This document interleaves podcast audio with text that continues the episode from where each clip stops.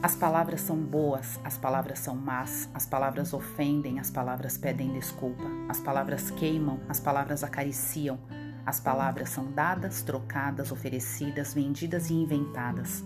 As palavras estão ausentes. Algumas palavras nos absorvem, não nos deixam, são como garras, vêm nos livros, nos jornais, nas mensagens publicitárias, nos rótulos dos filmes, nas cartas e nos cartazes. As palavras aconselham, sugerem, insinuam, intimidam, impõem, segregam, eliminam. São melífluas ou ácidas. O mundo gira sobre palavras lubrificadas com azeite e paciência. Os cérebros estão cheios de palavras que vivem em paz e em harmonia com suas contrárias e inimigos. Por isso, as pessoas fazem o contrário do que pensam, crendo pensar o que fazem. Há muitas palavras. E estão os discursos, que são palavras apoiadas umas em outras, em equilíbrio instável, graças a uma sintaxe precária, finalizadas com chave de ouro. Graças, digo. Com discursos se comemora, se inaugura, se abrem e encerram sessões, se lançam cortinas de fumo ou se dispõem cortinas de veludo. São brindes, orações, conferências e colóquios. Por meio dos discursos se transmitem louvores, agradecimentos, programas e fantasias. E logo as palavras dos discursos aparecem postas em papéis pintadas em tinta de imprensa, e por essa via entram na imortalidade do verbo. Ao lado de Sócrates, o presidente da junta domina o discurso que abriu a torneira da fonte, e fluem as palavras, tão fluidas com o precioso líquido.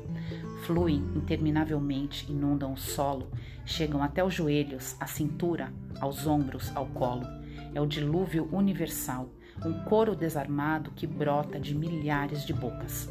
A terra segue seu caminho envolta em um clamor de loucos, a gritos, a berros, envolta também em um murmúrio manso, represado e conciliador.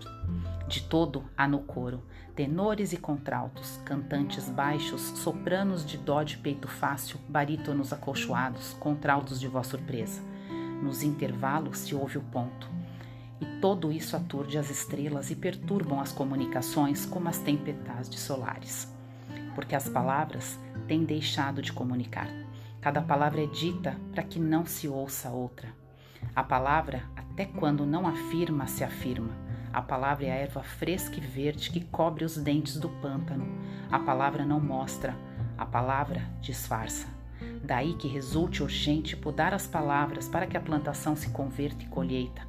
Daí que as palavras sejam instrumento de morte ou de salvação. Daí que a palavra só valha o que vale o silêncio do ato há também o silêncio.